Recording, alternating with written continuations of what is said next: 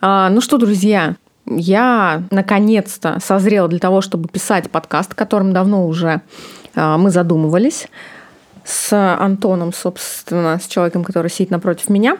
А в чем смысл подкаста? Название мы, конечно, пока что ему, ему не придумали, а это значит, что у нас есть ровно пара дней до Ну, выхода этого выйдет, подкаста, да, чтобы придумать это название.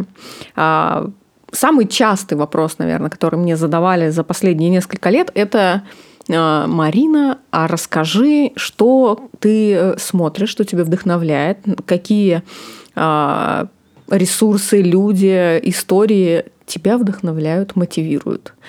И э, пришло время рассказать про этих людей, про эти ресурсы, про какие-то компании, про современные, а, за которыми я действительно наблюдаю, и чья история мне нравится в той или иной степени. Или это, это могут быть люди, за которыми я наблюдала уже давно, это могут быть новые люди, которые только сейчас появились а, в списке моих вдохновляющих ресурсов. Не только вдохновляющих, вообще в целом есть истории, которые интересно рассказать. И одна из этих историй сегодня, как раз мы с нее начинаем, это первая история, и она посвящена никому иному, как человеку. Это было бы логично, но нет. Да, я думал, что первый сделаешь. Нет, Каня э, нужно подготовиться. Про него нужно побольше покопать. Я расскажу сегодня про, наверное, на российском э, рынке искусства не столько известному человеку. Я думаю, что даже, наверное, практически никто даже не побоюсь этого слова, скорее всего, никто из тех, а, кто будет слушать этот под- подкаст, а, не знает этого человека. Это девушка, зовут ее Шантель а, Мартин. Она визуальный художник. а, Шантел или Шантель? Шантель. Ну, вообще она типа Шантел, но на русский манер, конечно же, Шантель. Шантель Странное имя, она француженка. Нет, она англичанка. Не знаю, почему такое имя. Ну, как бы вот такое имя. И э, она визуальный художник. А сегодня она наиболее известна своими крупномасштабными черно-белыми рисунками. У нее такой... а, я даже не знаю, как правильно назвать. Это, наверное, не столько дудлы, сколько в целом работа с а, линией, с символами, с какими-то цифрами и буквами. А, Очень интересная ее работа. Она работает э, в ЧБ, то есть исключительно черно-белая. И вся ее карьера была построена ручкой, чтобы ты понимал. Понимаешь? Вот Она взяла ручку, ручку, и вот построила свою карьеру. Обычно? Но не все было так гладко, и Или именно об этом... гелевая? Слушай, ну она вообще а, работает на сегодняшний день а, акриловыми маркерами, и не только акрилами, в целом маркером черным. А, И вот а, за счет а, него создает а, свои огромнейшие какие-то работы. Она сегодня работает в крупном масштабе, и очень много выставок галерей. Она как раз, кстати, в данный момент работала, она оформляла то есть ее иллюстрации, ее работы оформляли какую-то балетную, какому-то балету были посвящены и обрамляли В Америке? в Америке, да, обрамляли, а, как, я забыла, как называется, у них вот там, где они дают балет, театр или что у них там, вот э, везде на полу а, были ее иллюстрации. И это на самом деле очень само интересно. здание или И само сцена? здание, и сцена. То есть Мгм. балет происходил на сцене, по которой Мгм. как бы такая коллаборация художника э, и э, танцоров, то есть коллаборация творческих, двух творческих начал. Очень интересная история. А, Но как же она дошла? То есть сегодня, понятно, она очень популярная, известная, и она в целом создала свой собственный мир, который в себе соединяет и изобразительное искусство, и перформанс, и технологии, и повседневный опыт, который она получает, какие-то разговоры, какие-то переживания внутренние предметы, которые она видит, какие-то места, которые она посещает. И в целом вообще, вот мы чуть дальше, когда я буду рассказывать, а, я как раз дойду до этого момента, а, сама Шантель, она вообще в целом себя никак не а, причисляет к какому-то определенному а, а, не знаю, какой-то определенной профессии. Вот знаешь, как у нас принято вешать какой-то ярлык, то есть ты кто? А, там художник, а, не знаю, там дизайнер по костюмам, еще там кто-то. Вот у нее такого нет. Она в целом называет себя создателем, да, креатором, артистом. Ну, вот просто в американском контексте неоднократно уже. Да, это большая проблема в России. Да, мы неоднократно это обсуждали, что в Америке, на Западе у них вообще англоязычная публика, Причем у них слово странно. артист, оно в себя вбирает все. И художник, да. и певец, и танцор, и создатель. Любой человек, который что-либо создает, действительно творческое, он артист, он может назвать себя так. А у нас это нет странно, такого определения. У нас богатый русский язык с большим количеством синонимов и других слов, и у нас нет слова, которое бы описывало в целом человека, который занят созданием и искусством. Создатель. У нас, у нас, да, у нас как-то все сегментировано и, отдельно. создатель ассоциируется все-таки с тем создателем. Да, с тем, с боженьком. С которого нельзя оскорблять. Да. Вот. Я опять в вакуум погрузилась. А, давай начнем, наверное, с ее истории все-таки, потому что интересно, как она на сегодняшний день, такой известный, популярный а, человек, стала, дошла вообще до этой планки, хотя у нее все было абсолютно нерадужно.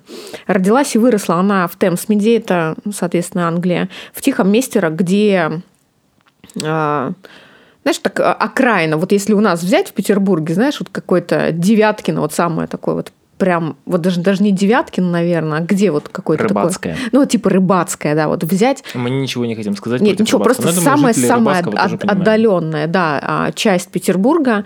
Вот, Суперспальный район такой. Да, и э, вот когда она родилась, она родилась 1 октября 80 -го года, то есть на, на данный момент ей, получается, сколько уже, 40? А лет, кстати, вот как раз исполнилось, я так понимаю. Или 40 лет 39. Ей? Да, представляешь? Вообще не выглядит Вообще не выглядит, да. Я думал, год 34. Да. Загуглите, кстати, друзья, как выглядит Шантель. Да, у нее много, на самом деле, видео на YouTube Да, есть. да. Такая. Она такая достаточно медийная. медийная личность. И причем она сама себе это создает. Это очень здорово. Ну, харизматичная, и вот хорошо, да. что она тебе Ну, мы к этому тоже вернемся, потому что она как раз и говорит, что художник, он э, не должен ограничивать себя в в ресурсах и не задерживаться на чем-то одном. Именно если мы говорим про продвижение да, и про позиционирование себя. И э, родилась вот она и выросла в Темсмиде, в тихом а, рабочем районе, где в основном жил рабочий класс, и как она сама в дальнейшем да, говорит на сегодняшний день, тоже рассказывает в многочисленных своих интервью а, про то, что она чувствовала себя все свое детство и юношество немножко обделенной и немножко далеко от реальной жизни.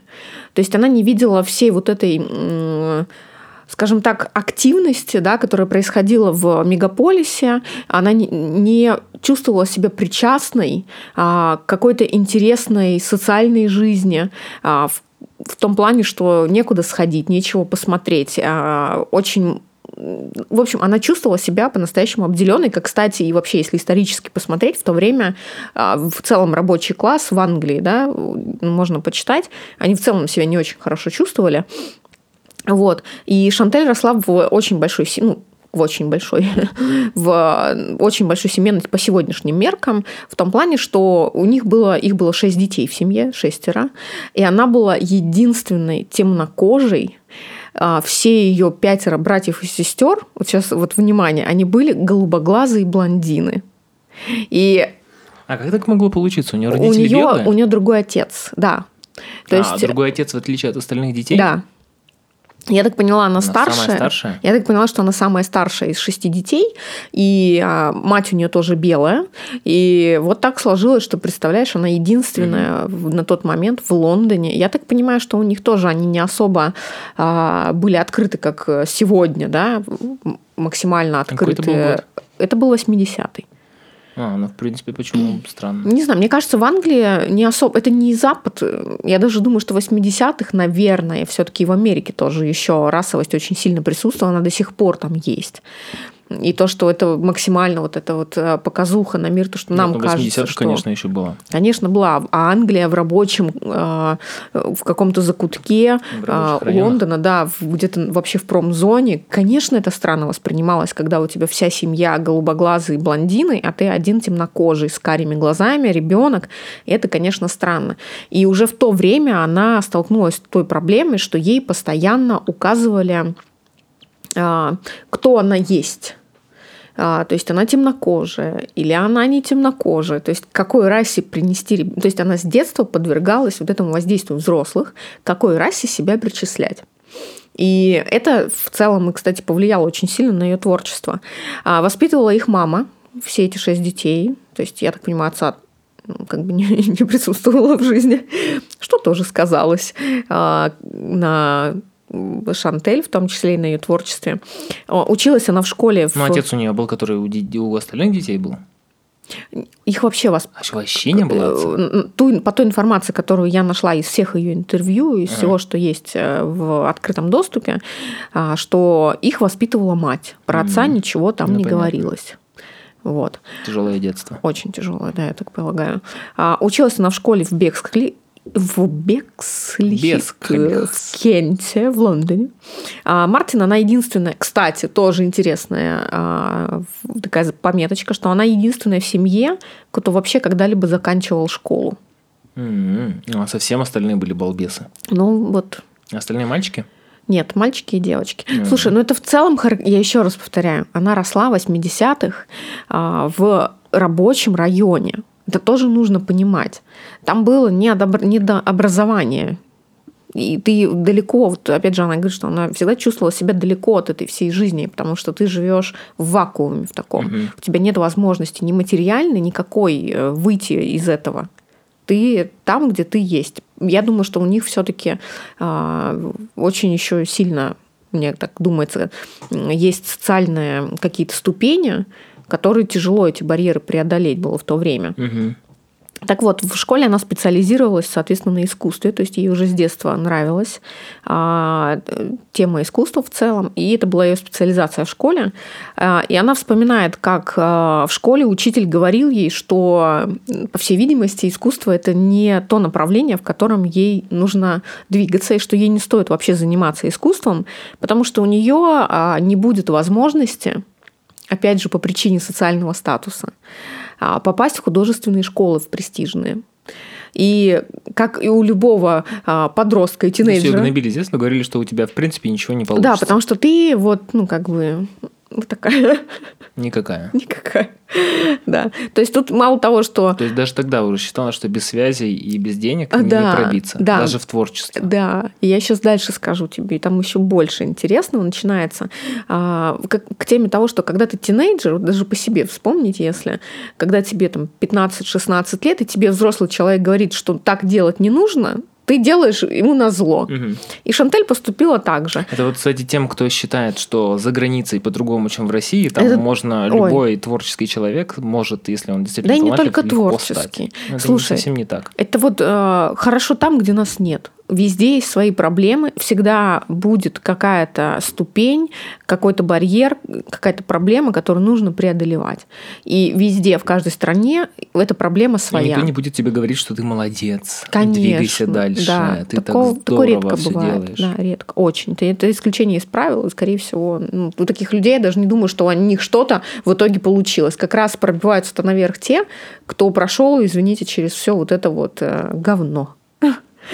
Так вот, а, соответственно, она поступает а, наоборот тому, что говорил, утверждал ей учитель, и подает документы а, в колледж искусств, соответственно, в художественную школу. И в 1999 году, то есть ей уже на тот момент было, получается, 19 лет, она поступает в колледж искусств Кэмбервелл, по словам Шантель, это действительно открыло ей мир. Для нее вообще вот полностью мир поменялся. В тот момент она встречалась с, с различными людьми из разных слоев населения. То есть она из этого своего вакуума рабочего да, класса а, так себя достала как бы и поместила совсем в другую среду, которая для нее действительно по, поистине открыла вообще настоящую жизнь, что э, знакомство с различными людьми из разных слоев общества, а также она экспериментировала вот как раз с того момента, она начала экспериментировать с разными формами, форматами, так как а, все-таки, ну, я думаю, мы все понимаем, что когда ты учишься в любом колледже, без разницы искусства или не искусств, у тебя всегда есть определенная база. Первый год или два года ты, а, тебя обучают базе, фундаменту. И, конечно, также получилось и в ее школе искусств, где она на базовом курсе работала и со скульптурой, и с графическим дизайном, с коммуникацией, с печатной продукцией со всеми возможными форматами, со всеми возможными инструментами в искусстве она работала, и это еще больше открыло в ней а, желание творить и двигаться дальше. После года обучения в колледже искусства Камбервилля она, соответственно, а, подает заявление в Central State Martins. Это еще один а, колледж искусств и поступает туда. В итоге в 2000, ну, она одновременно учится в двух вузах. И в итоге в 2003 году, окончив а, Кэмбервелл с отличием и Централ Сет Мартин с отличием первого класса. То есть э, ей настолько, видимо, хотелось творить, э, плюс вот эти все преграды, что она действительно окончила с отличием оба, университета, оба колледжа. И э, в обоих вузах она изучала, кстати, графический дизайн, но довольно быстро поняла, что в графический дизайн на тот момент в Англии, я не знаю, как сейчас, кстати, но вот э, это был, были, получается, ну, 99 год, если она поступает, 2003, это уже 2000-е. И в 2003 году она понимает угу. довольно быстро, что в целом в графическом дизайне и вообще работу дизайн, в дизайне в сфере искусства, да, ей не найти в Лондоне по причине чего? По причине того, что у нее нет связей, у нее не какая-то значимая, значительная семья, она ничего из себя не представляет. И в Англии а, все кумовство. Ну, То по есть сути... она действительно уперлась, как ей говорили, что без связи будет да, невозможно. Да, невозможно.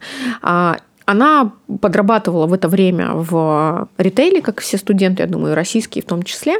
И единственное, что ей светило, это так и продолжать работать в ритейле, продавцом или там, не знаю, можно, конечно, подняться как-то по какой-то карьерной лестнице. Странно, что не пробовала вот этот принцип, который у нас люди любят, угу. это ходить на тусовки, постепенно пробиваться, пробиваться, набирать знакомства для того, чтобы тебя У нее, кстати, у нее очень много друзей осталось с университета, а, которые сегодня тоже что-то из себя представляют.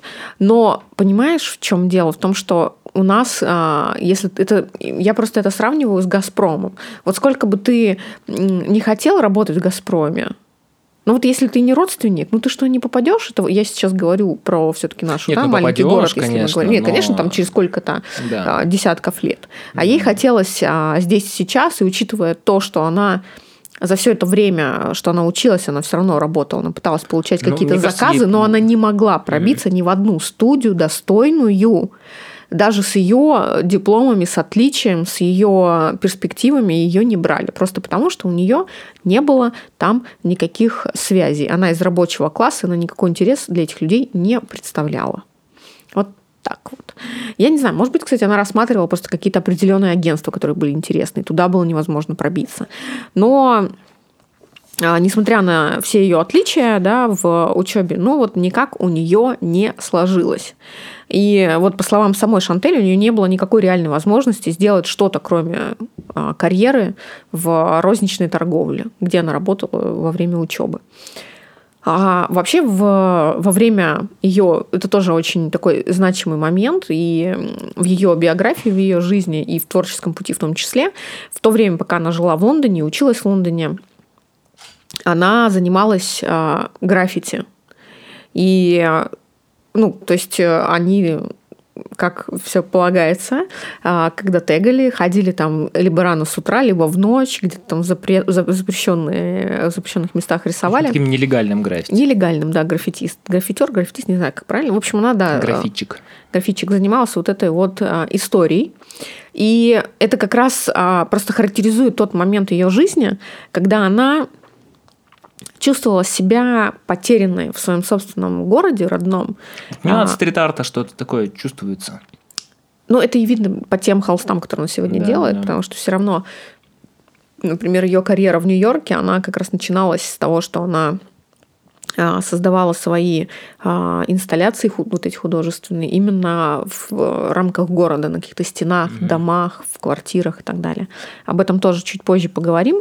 И она действительно, вот ей не нравился Лондон того времени, ей не нравились устои в обществе, ей, она в целом чувствовала себя потерянной, она не понимала, кто она, и у нее в то время а, был персонаж, она его а, назывался этот а, персонаж палач, он представлял из себя, если, кстати, сейчас даже зайти к ней в Инстаграм, один из, ну, там, чуть-чуть отлистать, как раз у нее есть пост, где она дает дань тому своему первому персонажу, с которого-то и началась вообще вся ее история.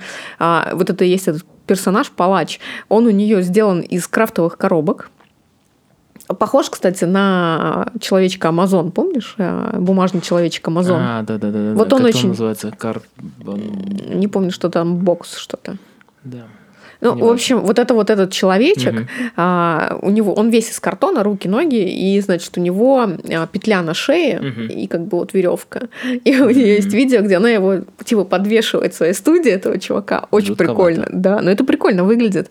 А, и у нее вся история начиналась с того палача, то есть она рисовала на стенах вот этого персонажа.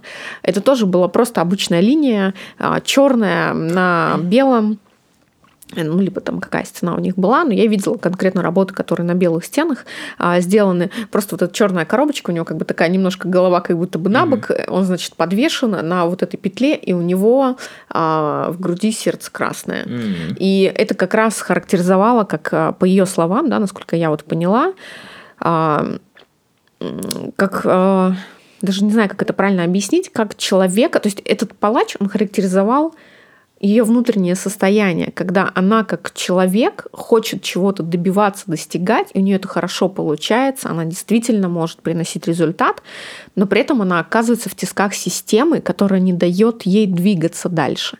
И таких людей, ну, их очень много же по миру. И она как раз вот этим персонажем и показывала, что вот у нее есть любовь, у нее бьется сердце, она хочет делать, она хочет создавать, но насколько система давит и угнетает, и она вот э, таким образом высказывалась на улицах Лондона. Вот э, с той э, как раз поры у нее вот уже начался, начал проявляться ее как раз художественный стиль. Mm-hmm. Если сравнить даже с тем, что ты видишь сегодня, можно будет даже аналогию провести. И а, дальше начинается ее следующий этап. Она заканчивает а, свою свои э, школы искусств, значит, и решает переехать в Японию. Решает переехать в Японию, почему? Там у нее, а, насколько я понимаю, были какие-то друзья. В Японии она там бывала, насколько я поняла до этого. И э, да, она была до этого там уже дважды, навещая своих друзей, с которыми познакомилась как а, раз во время... Она туда не просто уехала. Я просто знала, что она уехала. Нет, думала, она, она там была до этого. и все бросила. Она была до этого там дважды, навещая своих друзей, с которыми она как раз училась во время учебы в Сент-Мартинс. И она вообще в целом интересовалась очень сильно японской культурой, искусством, музыкой, кино, аниме, манго и так далее. И э, у нее, кстати, есть а, серия выпусков на Ютубе, где она как раз рассказывает свою историю, у нее там четыре mm-hmm. части. И в одной из этих частей она как раз рассказывает вот часть про Японию, очень важная часть ее жизни. И она созванивается со своими друзьями, как mm-hmm. раз с кем она... А они там до сих пор остались? С кем она дружила с тех пор. Кто-то из них в Японии до сих пор, кто-то уехал обратно в Лондон, кто-то еще где-то. В общем, они по разным уголкам мира разбрелись. Но они были свидетелями ее жизни в Японии, того, как это все произошло. Это очень прикольно. И она звонила своим братьям, сестрам, звонила своей школьной подруге, и вот это вот э, все их разговоры, они вспоминают действительно, что она, она вообще была помешана на, оказывается, на японской культуре, она бесконечно любила все эти аниме, манго mm-hmm. и так далее, всех этих персонажей. И для них это было неудивительно, когда она заявила, что а, я уезжаю в Японию. Так странно, и она не без денег, не из богатой семьи смогла уехать и жить в Японии. Ну, у нее была подработка на тот момент. А она все равно выполняла какие-то заказы. в Лондоне больше, чем зарплата в России. Намного, Антоша, намного, конечно. Так что ей хватило а... потом в Японии прожить, сколько она там прожила? А в Японии она жила пять лет. накопила. А я теперь расскажу. Она не то чтобы накопила, она туда приехала к друзьям, во-первых. Угу. То есть она заработала себе на билеты на какой-то там промежуточный минимум. А, расскажу историю вот про, про что про Японию. Она интересовалась а, японской культурой, и ей показалось, что это как бы очень удачный такой естественный а, шаг потратить 6 месяцев или год, то есть она рассматривала переезд полгода либо год, угу. и преподавать английский в Японии. То есть изначально она уехала туда преподавать английский в Японии в школах детских. А при этом ей просто не хотелось оставаться в Англии, и стал, она просто столкнулась с чем? С тем, что все близкие, все соседи задавали один и тот же вопрос. И чем же Шантель займется дальше? Потому что не было никаких возможностей никуда трудоустроиться, и ее это очень сильно а, мешало, в общем, вот даже как это убивало, что ли, внутри. То есть угу. это, вот это давление, оно максимально тяжело ей давалось. И она уезжает в Японию. Там она начала свою карьеру уже непосредственно как художник, но изначально она все равно какое-то время проработала преподавателем в а, школе английского языка, но при этом в какой-то момент, опять же, вот это, кстати, через весь ее путь, через всю ее автобиографию, а, вот этот момент, он читается. То есть она понимает, что в какой-то момент что-то идет не так. И она задает себе вопрос, а действительно ли я хочу этим заниматься? И так и произошло вот в этой маленькой, в каком-то она маленьком там городочке э, в Японии жила. И она себе задала вопрос, а действительно ли я хочу посвящать этому время? Действительно я хочу заниматься, преподавая английский? А, ну, ответ мы все поняли, естественно, что она не особо хотела. Так она перебралась в Токио. В итоге она пробыла, пробыла в Японии пять лет, и она столкнулась с той культурой, а, где в Японии в целом люди веками, да, они всю жизнь посвящают свою изучению и владению каким-то ремеслом. То есть для них это настолько вот исконно, да, вот если мы возьмем там из там, не знаю, начала культуры, да, вот их а, посмотреть всю их историю, японцы, они действительно самый такой, наверное, даже не знаю, как это действительно народ ремесленников, которые ну, максимально деле... посвящают свою жизнь изучению, оттачиванию какого-то мастерства. У них такой принцип в жизни всегда, потому что Насколько я знаю, в Японии они особо, конечно, японовед, но то, что я слышал, что они относятся по-другому немножко ко времени. То есть у них нет такого, что нужно спешить и быстро успеть. У них достаточно того, что ты за всю жизнь просто чему-то одному научишься. То есть то, что у нас нужно сделать быстро за 10 минут, потому что уже там нужно делать что-то следующее, они могут это делать несколько дней, оттачивая мастерство, да. поэтому а, все нечаянные церемонии. Да. И они совсем не парятся, у них нет того, что такого, что как у нас, что время заканчивается. По-другому люди ну, относятся к времени. Слушай, у меня вот э, есть мой вот пример яркий э, работы в японской компании, где мне мой руководитель все время, когда я говорила, там, не знаю, мне там асапы какие-то, все горит, и я говорю, так, мне надо сейчас вот это, мне надо вот то, вот тут, вот там, вот там. И у меня постоянно вот это в голове, то, что решать проблему, решать проблему. И я помню, мне все время вот так э, брал вот так руку и говорил, Марина, вода камень точит. И мне это настолько непонятно, потому что нас, мы живем совершенно в другом мире, а они, учитывая, кстати, он 20 лет работает в компании. Да, 20. И можно, но зато можно посмотреть, чего добилась Япония. Немногого. Ничего. Да, они когда вышли из своего вот этого железного занавеса, ну, своего занавеса, да. то они, конечно, оказались в большой Отсталые жопе в мире. Очень, да. да, потому что они настолько все оттачивали, что ничего не успели в итоге.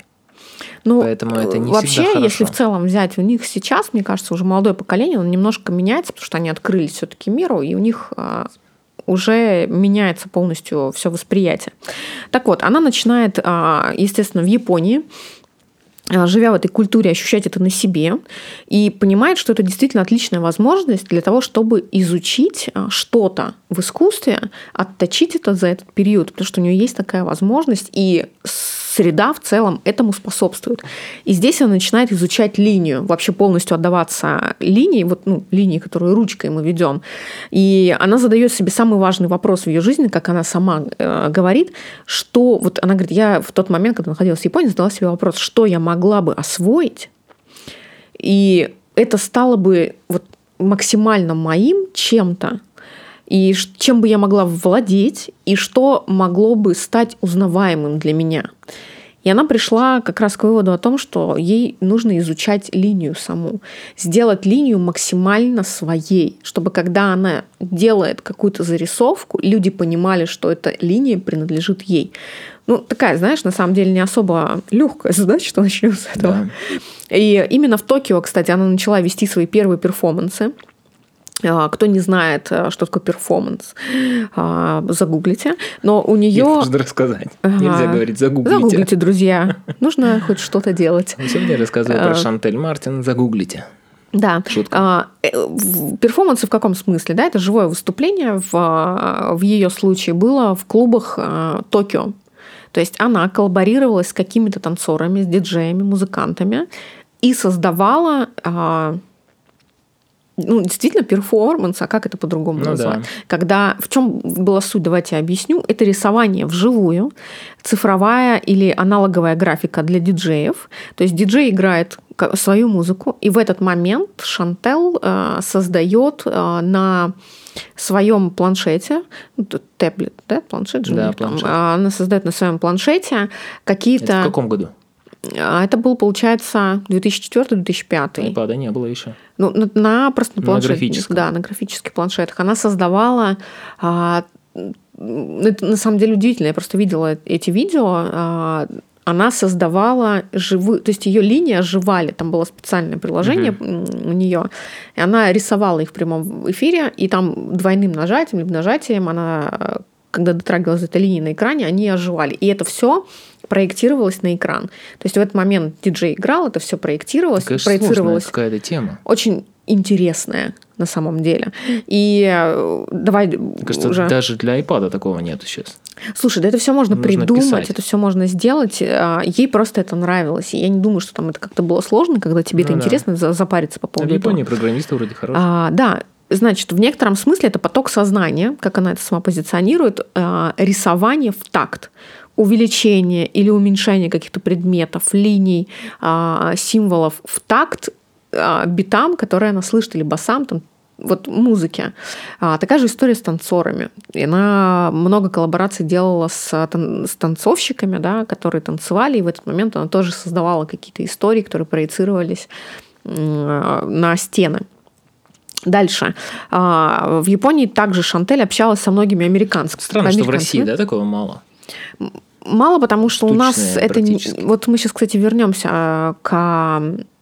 Точнее, перейдем к ее уже переезду в Нью-Йорк, и я тебе объясню, почему. То есть эта тема, она очень хорошо заходит в Японии. Там mm-hmm. это развито, там развита вообще клубная в целом да, система. Там клубная диджейная тема, да. другая совершенно. И у них не только... Вот она работала именно в такой э, цифровой да, графике, mm-hmm. а у них также очень сильно развита аналоговая, то есть ручная а, иллюстрация во время каких-то диджей-сетов, либо во время игры каких-то угу. музыкантов. И у них есть прям целые клубы, где ты приходишь, покупаешь а, себе выпивку или еще что-то. Нет, у них просто стоят, а, стоит сцена, на которой играют, и прям напротив а, стоит художник, у него огромный холст. А, на огромном холсте, да. на маленьком. Нет, на котором он прям он угу. к стене прикреплен, и он на нем создает а, угу. какую-то иллюстрацию. При этом он может там а создавать, отойти чуть-чуть, выпить, да, там день. дальше и так далее. Очень интересная а, тема. Мне вообще идеально зашла. Я бы с удовольствием mm сходила на такое, посмотрела. Вот. А, также в Японии за весь этот период Шантель начинает общаться с а, очень многими американцами. И она дружит с американцами. И в этот момент она понимает, что, в принципе, Америка – это неплохо. А в Британии в то время, по словам самой Шантель, а, ну, у них вообще в целом всегда противостояние, да, Англии угу. и Америки. Ну да. И они друг друга не особо долюбливают, скажем так. И вот в Америке существовали такие стереотипы, что вот почему ты хочешь поехать в Америку, они все громкие и противные. Ну, вот у них а, вот такие стереотипы. Угу. И у Шантель это тоже отложилось, но познакомившись в Японии с многими американцами, ей было приятно с ними общаться, они были приятные люди. Съездив к ним в гости, она поняла, что Нью-Йорк это интересный достаточно мир, другой совсем по сравнению с а той же самой Японией. Да, до сих пор в Нью-Йорке.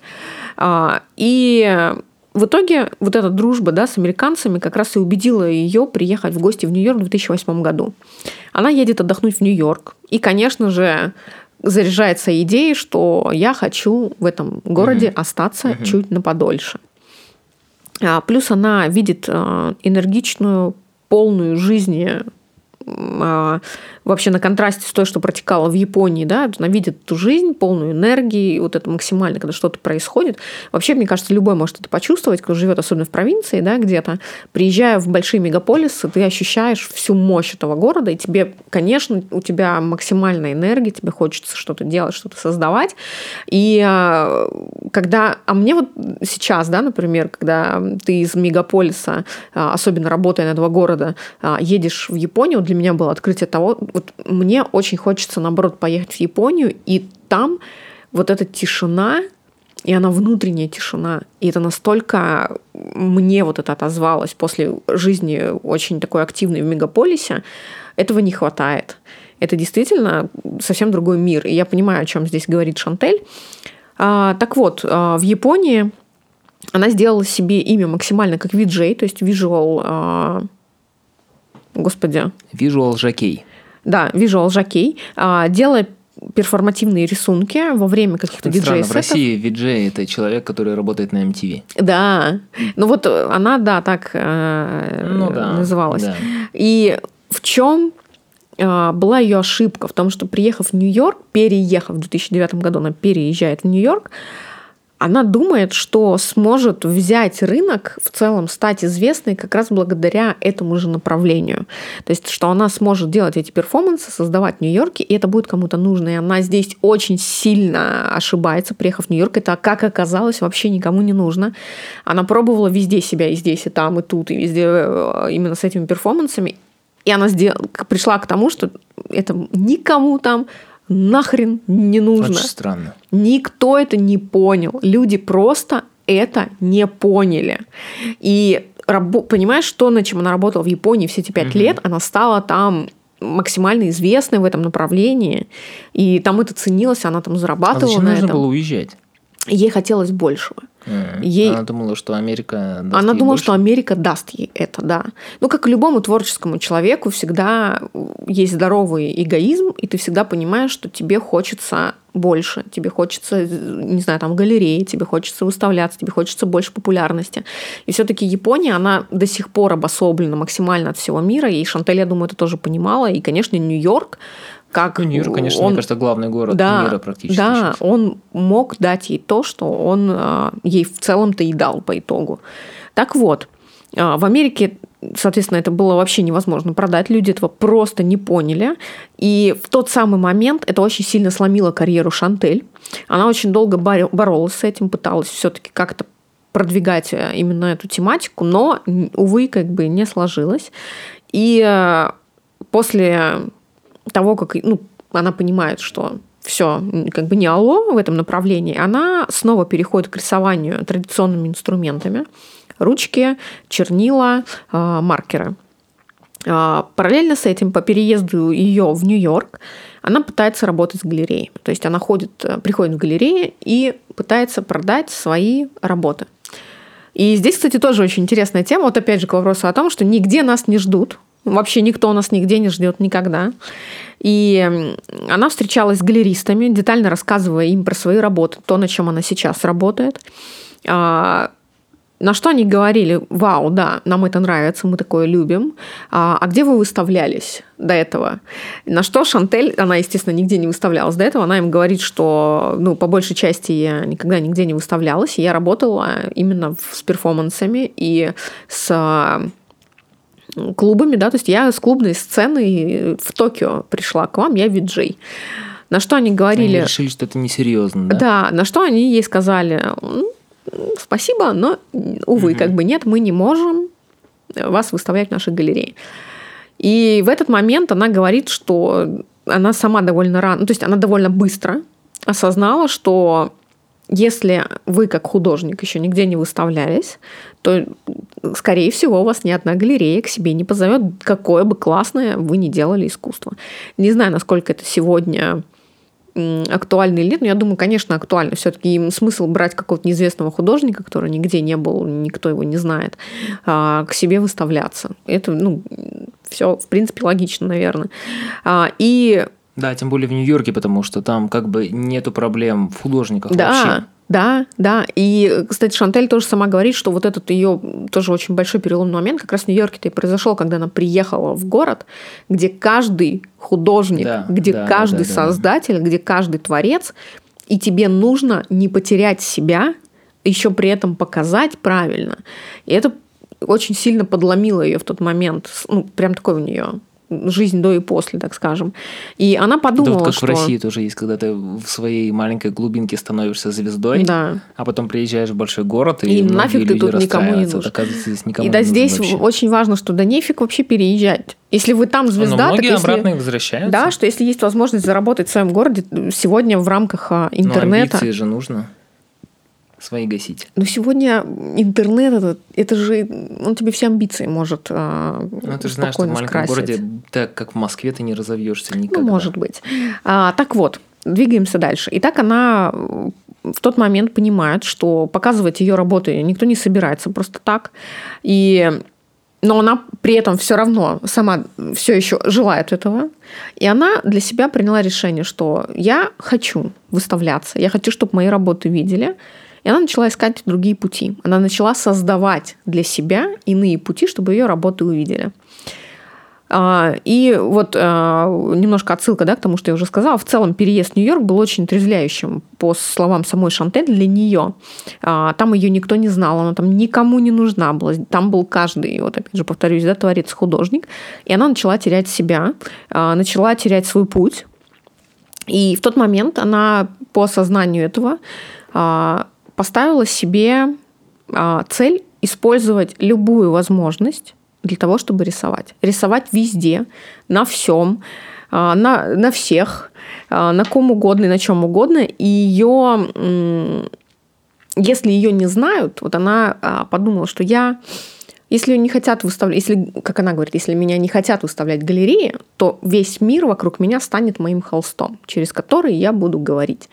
И она начала покрывать своими рисунками все, что не прибито и прибито. Стены, а, найденные какие-то предметы на улице, кроссовки, одежду, автомобили, людей, 3D а, какие-то формы, материнские платы. В общем, вот максимально все, что она смогла охватить, она охватывала. И в конце концов, в 2012 году, а, когда она рисовала на стене своей спальни, эти фотографии оказались на обложке Нью-Йорк Таймс в разделе «Дом Случайным и сад». образом. Случайным образом. Нет, понятно, что она, конечно, везде а, направляла, направляла конечно, конечно. И э, вот так вот Нью-Йорк Таймс откликнулся и напечатал ее а, фотографии как раз на обложке «Дом и сад» в разделе. Написали про нее. Так вот, а, здесь мы наконец-то переходим к самому интересному. А, это ее коллаборации, вообще в целом ее деятельность, которую она ведет по сей день, да, и сегодня в том числе, то, за счет чего она стала известной в итоге. И сотрудничество, да, вот создание коллабораций в целом всегда было важным инструментом для, Мар... для Шантель. И это началось еще с Японии, как раз ее виджейство и выступления на японской а, сцене э, клубной. Работу, которую Вообще, вот работа, которую она делает сегодня, это ее философия в целом. То есть она всегда любит сотрудничать, она всегда помогает а, начинающим художникам, она их продвигает, она их советует кому-то а, какую-то работу там или еще что-то. То есть она максимально открыта, и она сама говорит о том, что ей этого очень не хватало в ее пути, когда она шла, и она говорит, я понимаю, что насколько важно не конкурировать в арт-сфере, потому что конкуренция бешеная. И люди зачем-то... А, то есть это вот убивает все творчество, когда ты должен думать постоянно о конкуренции, как здесь, как там. И вы, вот ее сама э, философия заключается в том, что она готова принимать... А еще анализировать конкурентов. Смотрите, я это придумала, он уже реализовал, да. я еще не успел. И она этого не делает. Она максимально открыта, она наоборот, придерживается того, что мы должны сотрудничать, что мы должны коллаборировать, что мы должны поддерживать друг друга. И чем больше а, арт-сообщество укрепится в поддержке друг друга, тем больше шансов на то, что твоя работа будет более высоко оплачиваться, тем более серьезно будут к тебе относиться, и тем более а, быстрее этот рынок будет расти и развиваться. И как бы это все логично, я полностью с ней согласна. Вообще, в целом, ее философия очень близка мне. А, также часто она сотрудничает с креативщиками вне своей области, что мне тоже очень нравится, музыкантами, учеными, дизайнерами одежды. И, конечно же, все эти коллаборации очень сильно повлияли как на нее, так и на ее работу. И вот, кстати, если возвращаться к философии Шантель как креатора, то здесь есть очень важный момент, которым она говорит, что всегда есть люди, которые пытаются, мы об этом, кстати, говорили в начале а, подкаста, что всегда есть люди, которые пытаются быть похожими на кого-то. И вот это вот э, из Библии, да, тоже там не что там не создай идола себе или что там. Ну да. А, ну, идола это больше, когда ты чему-то поклоняешься, считаешь. Что... Ну, это правильно. Всегда есть люди, которые тебя мотивируют, они должны быть менторами, они должны тебе дать какой-то путь, но не нужно потом максимально стараться быть как кто-то. Ну да. Это вообще неправильно. Нужно быть как ты. Угу. А, да, чей-то путь может тебя зажечь, но это не значит, что этот путь предназначен для тебя. И она как раз об этом говорит, что ей очень сложно, когда а, люди пытаются идентифицировать тебя навешивая на тебя какой-то ярлык, что ты художник, а, э, что а кто вы, художник, иллюстратор, скульптор, объясните, кто вы конкретно. И а, как раз она проводит аналогию с тем, что когда она была ребенком, ей было очень тяжело, потому что она была смешанной расы, и каждый раз ей приходилось а, выслушивать, как люди пытаются ее привязать к тому или иному, к той или иной вере, да, или к тому или иному типу кожи или так, и так далее, ей было это тяжело. И ей на самом деле вот как раз а, вот этот опыт и дал толчок к основам ее искусства, мы к этому как раз сейчас переходим, а, она также пропагандирует а, идею быть собой независимо от среды, в которой ты находишься, независимо от отрасли, в которой ты работаешь. Обязательно делать то, что хочешь именно ты, а не то, что диктует тебе сфера в целом. Сотрудничать с тем, с кем хочешь ты, а не с кем ну, как бы выгодно, типа, да, а, говорить «да» проектам, которые интересуют тебя конкретно. Если ты не готов с ними сотрудничать, отказывайся. И как раз вот, да, если возвращаться к теме демпинга, о которой мы часто говорим, что люди хватаются за все подряд, а потом очень быстро сгорают, выгорают, постоянно жалуются, что у них не хватает там идеи или еще чего-то, вы никогда не создадите что-то стоящее, хватаясь за мелкие проекты. Ну, а люди боятся, что они упустят возможность какую-то. Ну, Вдруг это ты должно... для чего-то, и и это и будет триггером к тому, что... Это должно быть интересно тебе. Если тебя не зажигает, ты не создашь никогда. Понимаешь? А, нужно бояться упустить невозможность хватать за все, а бояться упустить как раз таки возможность создать что-то стоящее по причине того, что ты за все хватаешься, у тебя нет времени для того, чтобы наполниться угу. и создать что-то. А, сразу кейс приведу а, в пример. А, что а, вот как раз а, буквально недавно у нее была такая история, где Шантель открывает персональное шоу в галерее Albright Knox на этой же неделе. Она запускает солнцезащитные очки в коллаборации с Макс Мара на uh-huh. этой же неделе. Она в Vogue Пэрис работает в медиалаборатории МИД над, своим, над совместными проектами, и это все происходит в одну неделю. То есть у нее разные проекты, но которые зажигают ее. И это здорово. И э, совсем, вот э, тоже, опять же, да, по ее словам, не совсем правильно думать, что вы художник, и вы не должны работать с учеными или вступать на какой-то инженерный, выступать на какой-то инженерной конференции.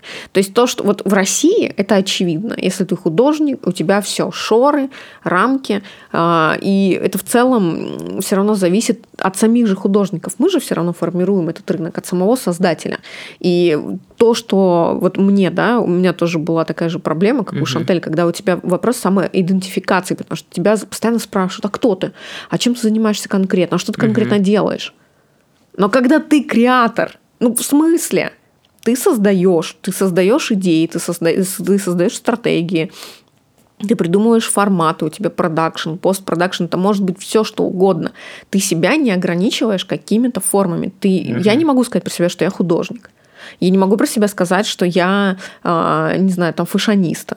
Я не могу про себя сказать, что я какой-то инженер или еще что-то. Я создатель, человек, креатор, который просто любит создавать, и этот проект может быть в любой направленности – и в научной, и в фэшн, и в художественной. Но считается вот по принципу Японии, что использует только одно направление, оттачивает только его. А я креатор, и это мое направление. Но оно не должно ограничиваться чем-то. Понимаешь, у нас люди пытаются максимально сузить тебя. Да. Но у меня максимально узкое направление. Я креатор. Типа рисуй я только здание и Нет. только акварелью. Но это странно. Это актуально в соцсетях, когда ты продвигаешь одно направление. Но для тебя, как для человека, это утопия. Угу. Продолжаем.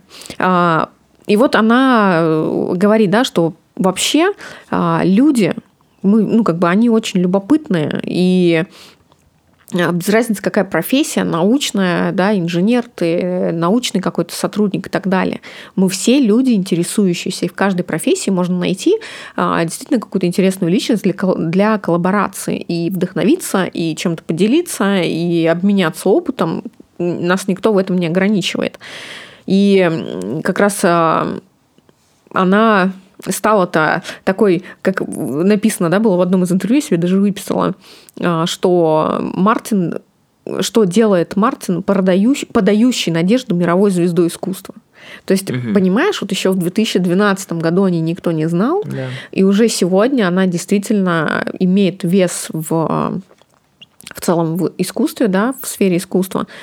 Это очень здорово. И при том, что она действительно соврем... у нее она современный подход выбрала. Мне он очень импонирует. Она использует технологии современные, она использует инструменты, ресурсы, которые помогают ей а, в современном мире. Угу. Это круто.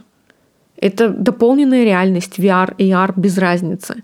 То, чем многие сегодня пренебрегают, потому что в России художник ты должен маслом рисовать. Это странно. Есть много классных ребят, которые действительно делают что-то такое, вот, э, как казалось бы, на сегодняшний день underground, да, но при этом этот underground рано или поздно mm-hmm. станет мейнстримом. И пока ты стоишь у истоков, у тебя есть возможность действительно создать что-то стоящее. А, так вот, а, в 2015 году очень интересно, кстати. А в 2015 году она стала художником в Нью-Йоркском МИД Media Lab, где изучала междисциплинарные способы выражения своей художественной формы, такие как использование рисунка для визуализации данных. Это, кстати, эм, одна сегодня из, одно из направлений актуальных на Западе, когда ты, работая с большими данными и вообще с любыми данными, да, вот э, инфографика так называемая, ты это переводишь в раздел искусства mm-hmm. визуального. Mm-hmm. Это очень крутая тема. И расскажу, что такое МИД, MIT, да, лаборатория, медиалаборатория. А, это лаборатория антидисциплинарных исследований Массачусетского технологического института, которая выросла из группы архитектурных машин школы архитектуры MIT. А Самый крутой технологический институт да. в мире на секундочку. Сфера интересов лаборатории охватывает технологии, медицину, науку, искусство и дизайн. А также она является бывшим а, адъюнкт-профессором, то есть, ну, адъюнкт, да, этот заместитель, помощник, да. ассистент. Mm-hmm. Берите любое слово, какое хотите.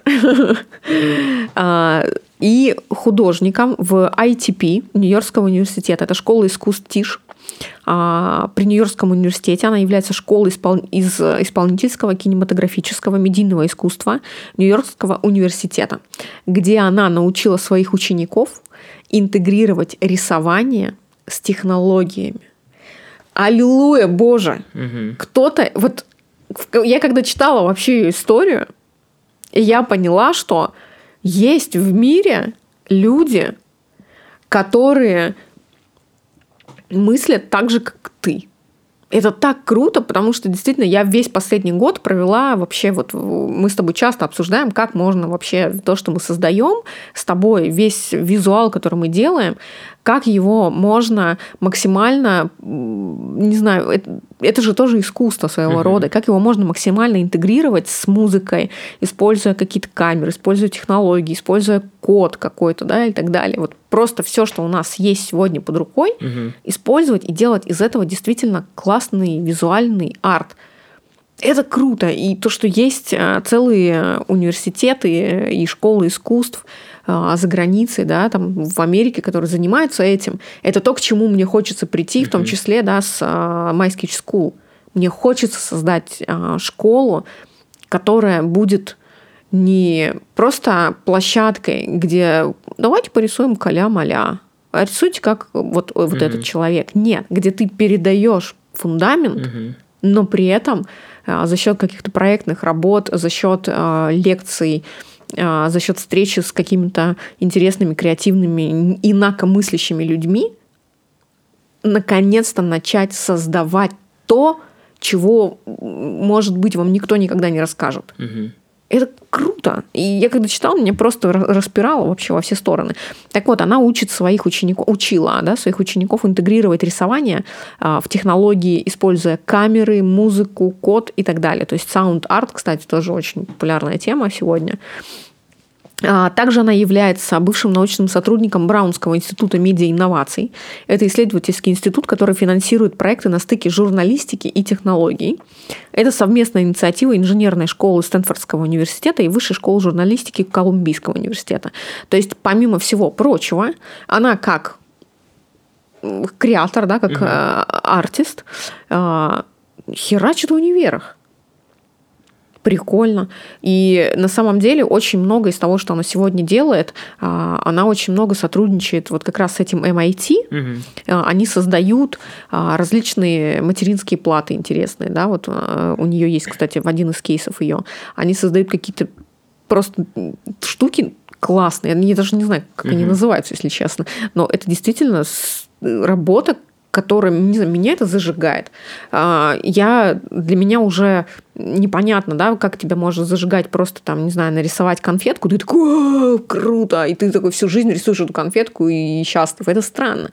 И как бы пройдя там какой-то определенный путь, вот меня зажигает вот это. Вот, а мне было интересно, потому что MIT всегда был техническим, а у технарей другое представление. Вот. У них оно совершенно не творческое. И тут, конечно, когда ты в такое технологическое направление добавляешь творчество, из этого получается что-то интересное. В общем, сегодня Шантель а, сотрудничает уже с такими брендами, как Nike, Vitra, Max Mara, Tiffany Co, Puma и т.д. и т.п. А, Мартин также сотрудничал с легендарными артистами, вот сейчас, кстати, расскажу, угу. такими как исполнитель Кендрик Ламар. Знаешь, кто это да, такой? Да, да, конечно. Вот. И известный дизайнер Келли а, Уирстлер. Да, не знаю. А, Кендрик Ламар а, – это американский хип-хоп исполнитель. Mm-hmm. По мнению множества авторитетных музыкантов, а, он является новым королем западного побережья. Да, и он первый в истории не джазовый и не классический mm-hmm. музыкант, получивший Пулицерскую премию. Mm-hmm. И Шантель сделала с ним перформанс, где он делает свою музыку, угу. а она в этот момент э, рисует. Да, и у нее да, даже да, есть да, да. видео на ее, по-моему, YouTube-канале, на ее сайте даже есть видео а, как раз вот этого перформанса, угу. где они создают вот, вот такое искусство делают. Это круто. Это круто. А, так, а Келли Убирс Уирстлер, господи, простите, Уирстлер. А, она знаменитый американский дизайнер интерьера и модельер, mm. сразу по совместительству. Она главный дизайнер таких проектов, а, проектов строительной компании Core Realty Group и основательница марки одежды Келли Уирстлер и дизайнерской студии, опять же, ее имени. Ну, понятно, американская тема. Да. А, дальше. В своем визуальном языке разберем быстренько, да, у нас чуть осталось. Хочется поговорить именно про инструменты, за счет которых говорит Шантель, именно про ее визуальный язык. И в своем визуальном языке Шантель использует повторяющиеся знаки, символы, надписи. Если вы посмотрите ее работу, вы поймете, о чем я говорю. И основой а, являются фигуры очень простые а, что-то, что может рисовать каждый. И поэтому они несут идею, что все мы можем участвовать в создании искусства. То, что и, в принципе, несет философия Шантель. Какие-то элементы постоянные, они повторяются, какие-то приходящие и уходящие, например, как ее э, тот же самый палач, да, то есть он был в какое-то время, но он отошел uh-huh. на второй план, то есть он может уходить, какие-то персонажи, какие-то возвращаться, а какие-то действуют постоянно. У нее есть несколько таких постоянных а, символов а, и персонажей, мы о них тоже поговорим. И Шантель а, каждую свою иллюстрацию начинает одинаково. Это сплошная линия. То есть тоже, если вы посмотрите ее перформанс, их все можно найти на Ютубе, она очень да, много, много чем делится. А, а, это сплошная линия. Она просто жмет на свой маркер и начинает вести линию. Она работает в основном как раз в, перформативном формате. Использует такой широкий маркер, да? Да, ей это очень нравится. И в черном маркере она, кстати, да, делает, да. которую она называет скелетом. То есть она создает изначально скелет своего рисунка. И эта линия, по ее даже словам, она может идти, она не знает, что будет. То есть она не знает, как будет выглядеть ее рисунок а, до момента как бы его завершения. Грубо говоря, она приходит а, в студию, да, где она создает, либо в галерею, в помещение, где происходит а, тот или иной перформанс, и она до последнего момента не знает, что сейчас будет. То есть она берет э, маркер и начинает здесь, сейчас импровизировать. Импровизация полная. Так вот, э, сплошная линия в черном маркере, которая называется скелетом своего рисунка. Это становится структурой, э, таким, таким фундаментом э, каждой ее композиции, э, которая она добавляет, и вот сейчас пошло лица, это ее основной mm-hmm. да, э, элемент постоянный. Птицы, вот эта вот э, галочка, да, типа. А, а вот это who are you? you, are you. Слушай а. дальше. Парусные лодки в промежутках между линиями. Вот эти три элемента, они угу. постоянные.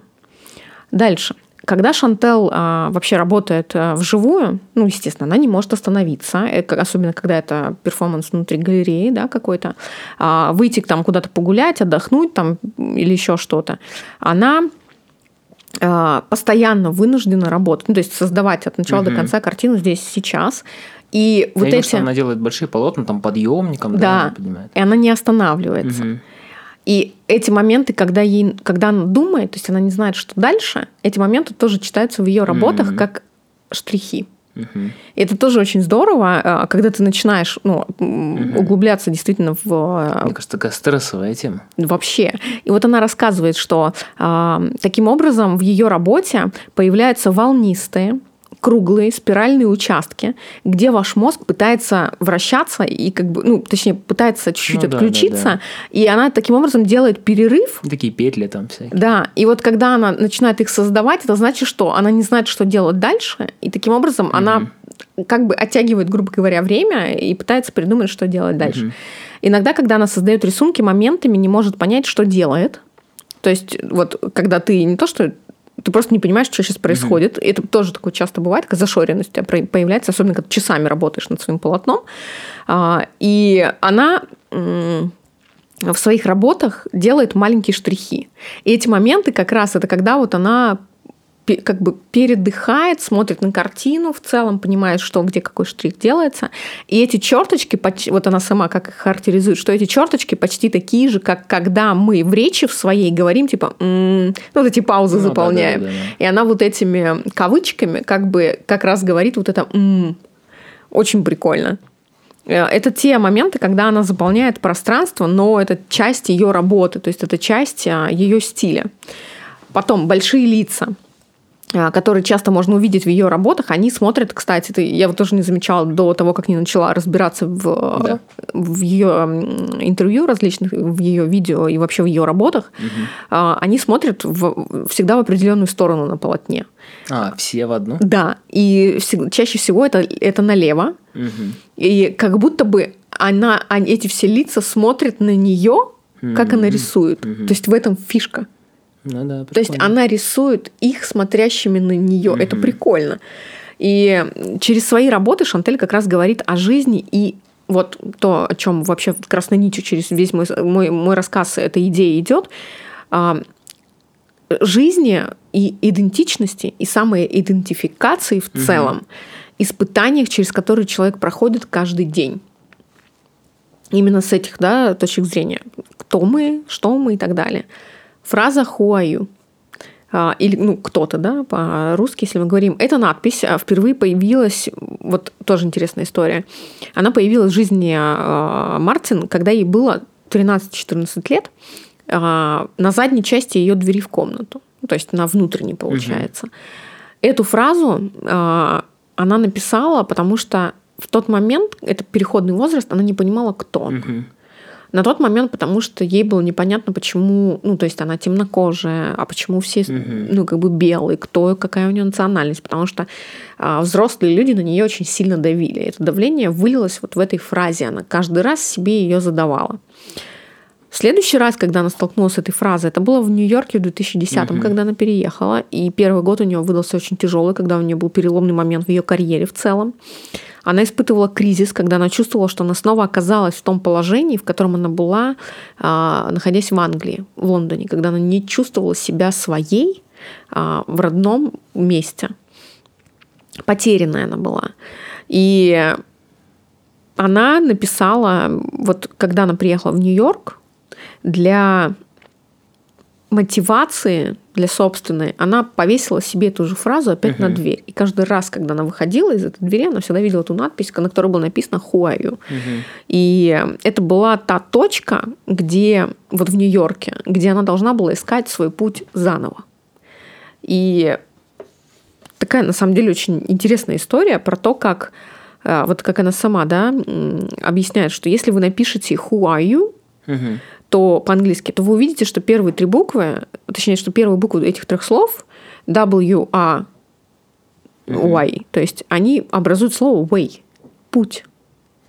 И это такая, типа, аналогия, что, типа, who are you, когда ты спрашиваешь себя, кто я есть, и в моменте, а, когда ты только на старте а, чего-либо, это очень правильный вопрос, потому что изначально тебе нужно понять, кто ты есть для себя. Не для мира вокруг, а для себя самого, кто ты есть. И следующий раз, когда ты столкнешься с этим вопросом who are you, ты должен помнить о том, что это way. Ну, типа, какой путь ты проходишь сейчас, и твой ли это путь. Короче, это вообще просто взрыв мозга, когда ты начинаешь да. это все понимать. И по сути, по, по сути, по сучьему велению, по сути, речь идет о попытке найти свой путь в жизни, угу. найти себя и найти тем самым свой путь через поиск себя. Короче, просто вообще. Ну да. Огонь. Дальше. О том, чтобы... Вот она как раз пояснение. О том, чтобы задать себе вопрос, поставив его перед внешним миром. Who are you? В конце концов, да, превратилась в у э, в you are you. Да. Типа, э, типа, опять, господи, это слово. А, как пример, да, у нее в ее в ее работах очень часто прослеживаются фразы who are you, you are you, you, you are. Да. И вот тут и как раз... Are you, you. Да, и вот это you are you, это значит, что после того, как ты задал себе вопрос, угу. и ты нащупал свой путь, и ответом этому может служить что? Что ты есть ты, и твой путь это ты, и э, который как раз а, является местом. То есть вопрос, который ты задал, конечная точка это you are you. Ты должен к этому прийти через этот путь. Короче, у меня аж Да, но это еще визуально очень круто выглядит, потому что там все, да. все фразы по три буквы, да. и они круто между собой. И у нее, кстати, очень много, даже в какой-то у нее есть фотография, ну, где you, это ее, конечно, огромный такая, тоннель, типа... знаешь, как у нас в метро на неском тут переход да, огромный, да, где постоянно у айфона эта реклама огромная. Да, да, да, да. Вот у нее тоже какой-то такой огромный тоннель был прямой, и там было полностью все а, вот в господи, как называется, вот этот баннер огромный, угу. и там повторялось просто you are you, are you, you. Нет, там, вот who, это... там типа who are you, you да. are you, и вот are это, you, you. И вот это вот полностью по всему вот этому периметру да. прохода, это угу. очень круто. Да, это вот круто. тоннель, это здорово выглядело. И а, поясню дальше, да, тогда, а, тогда you are you стал в are you you. А, типа ты ли это? Ты? Да, то есть, грубо говоря, а, если все подытожить, то а, объединить, да, вот опять же, все начинается с вопроса who are you. Да, по-русски. Люди немного да. путаются. Короче, кто, все начинается с вопроса, кто ты есть. Да. Когда ты себе отвечаешь на вопрос, кто ты, ты нащупываешь путь. Как раз первые три буквы, да, если who are you, way. Угу. То есть это твой путь. То, кто ты есть, это и есть твой путь. Угу.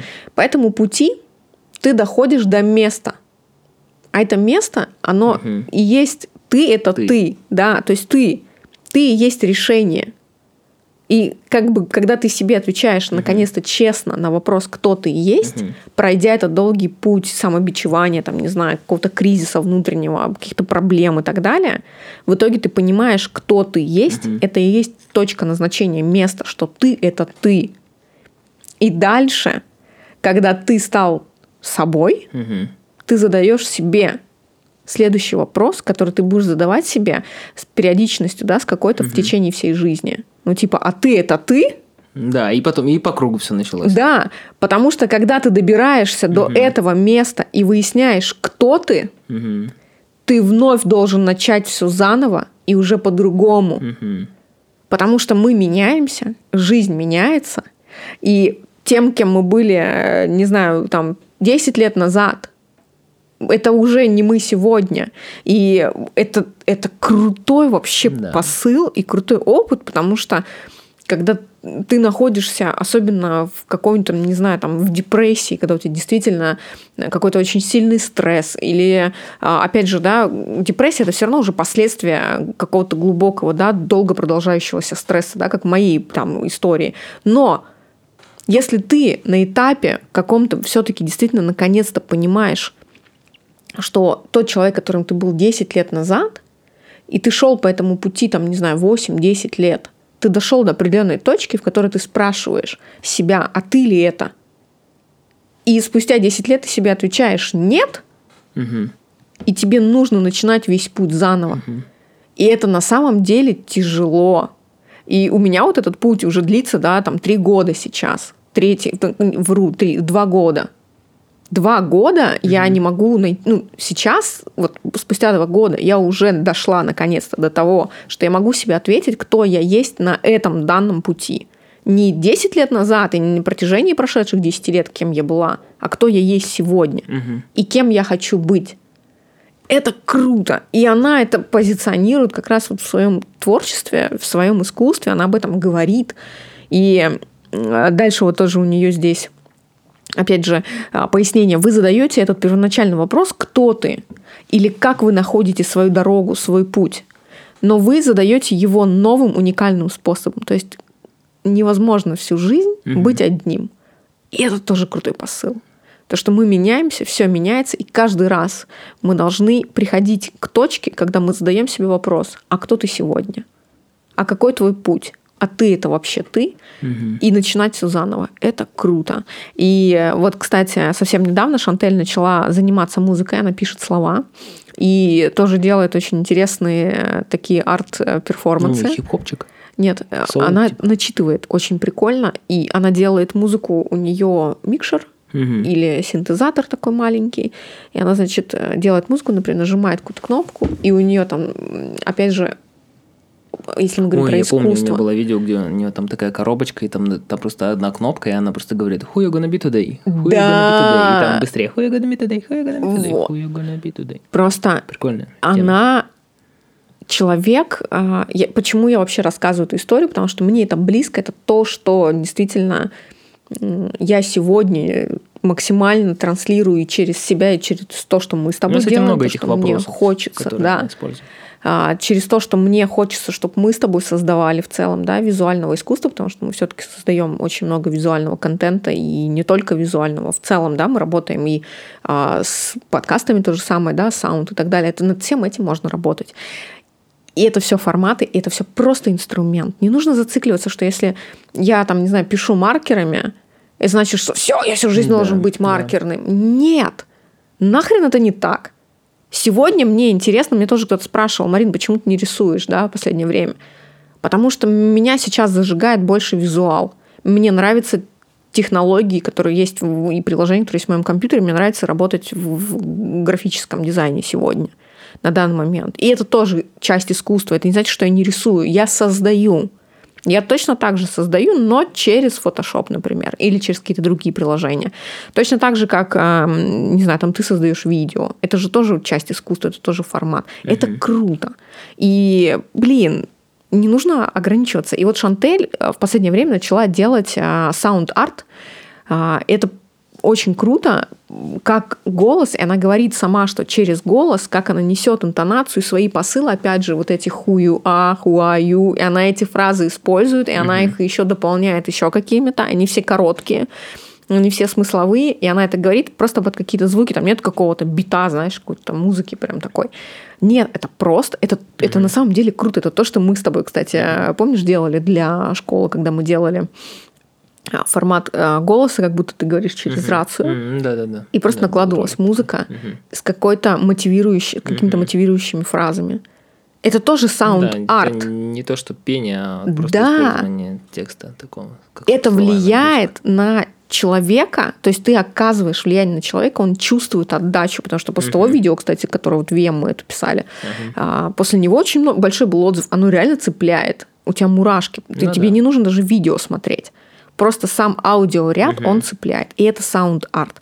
И Шантель сегодня этим занимается как один из инструментов ее творчества. И это круто. И тоже, кстати, это можно все посмотреть у нее и на Ютубе, и в ее Инстаграме.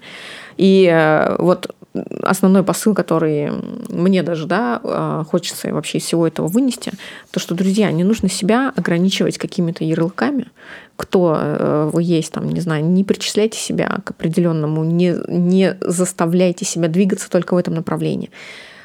Можно быть художником, но использовать разные инструменты. Все возможные, которые есть в сегодняшнем мире. Просто создавать и делать что-то классное. Если вы 8 лет чем-то занимались, ничего страшного, если все бросить и начать заниматься другим. Это очень тяжело. Я, мне вот реально, э, это Антон сейчас про меня говорит. Я, когда вы 8 лет занимаетесь, э, я просто 8 лет посвятила визуальному мерчендайзингу, и я думала, что я всю жизнь буду заниматься этим. И в какой-то момент, вот как у Шантель, да, произошло, я задала себе вопрос, а я ли это? И я понимаю, что нет, я сейчас уже хочу другого, и я уже другой человек, и мне уже другой путь виднеется. И мне потребовалось два года, чтобы вот только в этом ноябре окончательно осознать, что кто я есть и каков мой путь сегодня и чего я хочу завтра. Это тяжело. Два года понадобилось. Но слава богу, что это есть. Этот период нужен. Это лучше, чем я бы никогда не поняла и занималась бы всю жизнь и мучилась тем, что мне не в кайфово. Друзья, спасибо вам большое. Я надеюсь, что Новый формат подкаста э, именно этого вам понравился. Я не знаю, с какой периодичностью пока что мы будем выходить. Как только выйдет следующий подкаст, мы уже определимся с Антоном, как что это будет, в каком формате. Пожалуйста, мне очень важна ваша обратная связь. Напишите мне в директ, напишите, если вы слушаете меня в iTunes, напишите, если вы слушаете меня на YouTube и смотрите, напишите, пожалуйста, обратную связь. Классный ли формат? Интересны ли вам такие истории. А, может быть, э, вы какого-то хотите человека конкретного, который вас зажигает, и мне он тоже откликнется, и я смогу про него что-то рассказать. Либо это будет какая-то компания. В общем, я просто жду от вас обратной связи. Это действительно важно. Мы тратим много а, энергии, и хочется получать заряд, чтобы это было не впустую от вас, что вас это тоже заряжает.